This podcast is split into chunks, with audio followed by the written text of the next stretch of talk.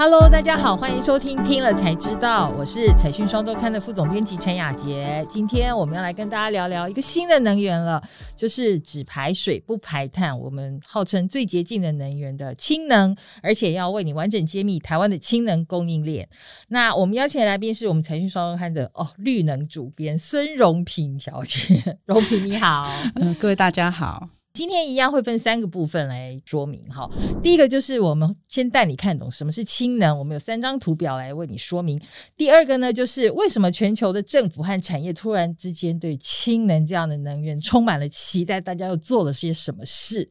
第三个就是要告诉你，台湾的氢能供应链里面其实有很多很重要的角色。好的，那么第一个就是。氢能的商机就突然的浮现了，到底氢能的产业有什么样的发现？我们先来讲一下氢是什么东西哈。它氢其实我们经常讲说氢能，但其实它其实不是一种真的是初始能源。我们说的初始能源呢，其实应该是譬如像石油，就是所谓的化石，对对对，或者像煤、煤炭、风力、太阳能是看得到的，但其实氢是看不到的。它其实只能算是一种能量载体哈。那既然它是能量载体呢，那它就让它有有作用，能够能发电的话，其实。就就还要再经过一道工序，才能够把它变成一个能能源，要让它要把它加工这样子。那其实氢能氢这个字呢，在日本叫做水素，因为它其实是合成水的元素，好像它叫水素。那我刚刚提到日本呢，其实日本他们很早就开始在发展氢能这个东西，但是最近大家会这么看重氢能呢，其实是因为零碳排的这样这样的压力，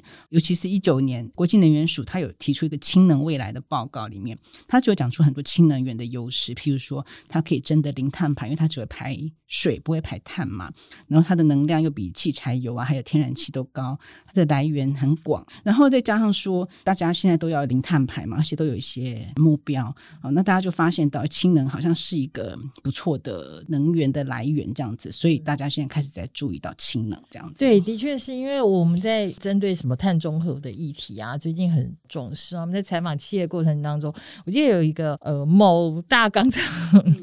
的人员就告诉我，他说氢能真的是被视为是你要达到碳中和最重要的救赎，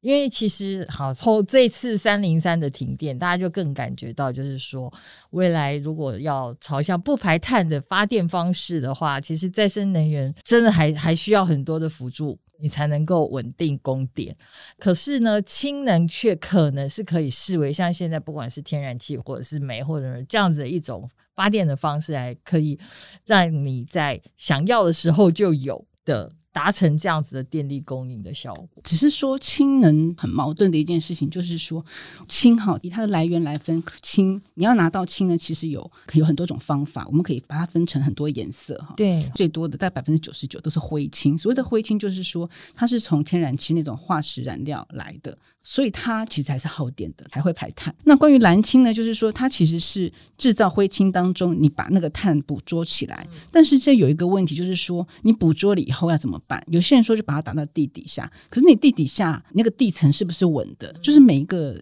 世界就是，你还要再处理一个碳封存的过程。对对对，每个国家它的地理环境不一样，不一定可行。呃，另外，其实现在。我们国家是没有在讨论了，有这种是用核能来的，叫做黄色或者是粉红，哈，黄青或粉红青这样子。然后其实我们要的是绿氢，绿氢是来自再生能源，就是百分之百绿电来做，就是可能以我们来讲，可能就是太阳能或者是风力发电这种。可是，在台湾来讲，其实是比较难的，因为我们的绿电就是比较少。但是如果是像德国、欧洲那种地方，它本来就有很多再生能源的话，他们要推展氢能，其实是比我们容易啦。嗯，对。但是不管就是说我们。已经意识到，就是说，哎，氢能可能很好用，然后在生产上呢，却有一些困难。可是，其实已经的确有一些地方开始应用了。像我们知道，日本，日本其实本来就是一个一直很积极推展氢能的一个国家。日本一直就是想要发展氢能，但其实他们也是给很多补助，因为其实就像我们刚刚讲的，其实它要变成一个能源，你要让它有动力，其实你还要经过还原的过程。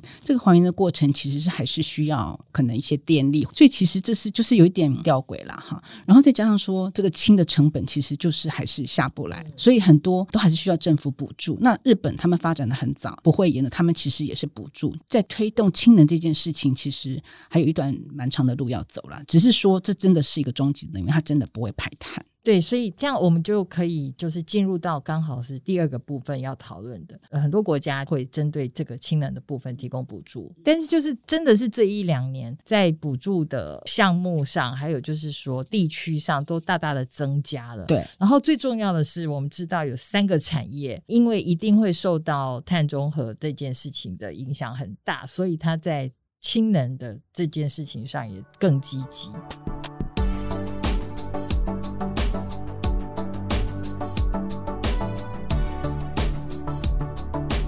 我们大概整理的三大产业，其实第一个是关于交通啦，哈，就是氢能，因为它如果要加氢，其实加氢站也很贵嘛，你要盖个加氢站很花钱，所以呢，其实它蛮适合，譬如说拿来当巴士或者是堆高机用。的确是你巴士的话，你可能就是就是绕一圈回来，你就在那边加氢；然后堆高机的话，你是就是某个定点可以加氢，像这样子的话是比较容易推广的啦。嗯，然后其实 JR 东日本呢、他们也在研发氢能的电车，我觉得这个这个也蛮有趣，但是应该也是二五年吧，也是跟丰田就是有一些厂商一起合作，然后到时候它那个排就会排出水，就是留在那个铁轨上，我觉得这个还蛮有趣的。对，但是就是说氢能相关的技术，我觉得是大家都不断在研发，大家都在想要怎么去把这个 H two 拿出来，这样子，然后好好的来发电，这样大家都在各种的尝试啊。对，所以其实这个真的是你第一个要厂商愿意砸大钱。嗯，这真的很花钱。对对对，刚刚讲到三个产业，第一个是运输部门嘛，第二个就是钢铁业。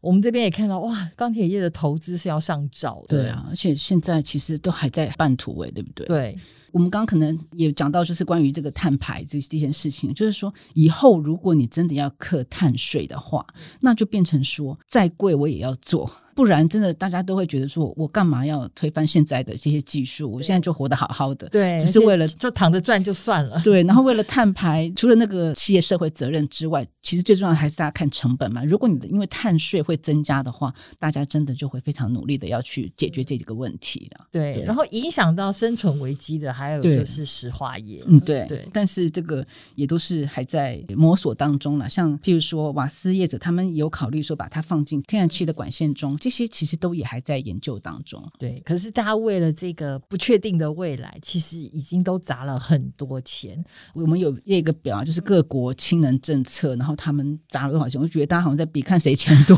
都是几几几十亿比口袋深，对对，这 真的都是千亿起跳啊！像我我这边看到的什么英国、欧盟什么这些，对这全部都是千亿以上的。再加上说，尤其是欧洲，他们的那个再生能源可能比较多的话，我觉得他们真的比较适合啦。那台湾就真的要等一下吧。对，但我们也看得出来，就是说，因为氢能这件事情，过去我们知道，就是日本是氢能大国，它一直就是属于一个先驱型，站在最前面跑很快，所以它你说它投很多钱，这个就不那么意外。但是我发现，就是欧洲真的最近真的看起来动作更大了，哎，因为我们知道说它在对于绿能这件事情的要求是很迫切的，我觉得是跟那个他们去年或者这一两年来。受到那个极端气候的影响，灾害那么多，以前都觉得欧洲就是一个风土人情、什么富庶的地方。那台湾当然，我们本来觉得说氢能这件事情对台湾很遥远，后来发现并不是这样，所以我们第三块就要来跟大家谈一下，对台湾的氢能供应链。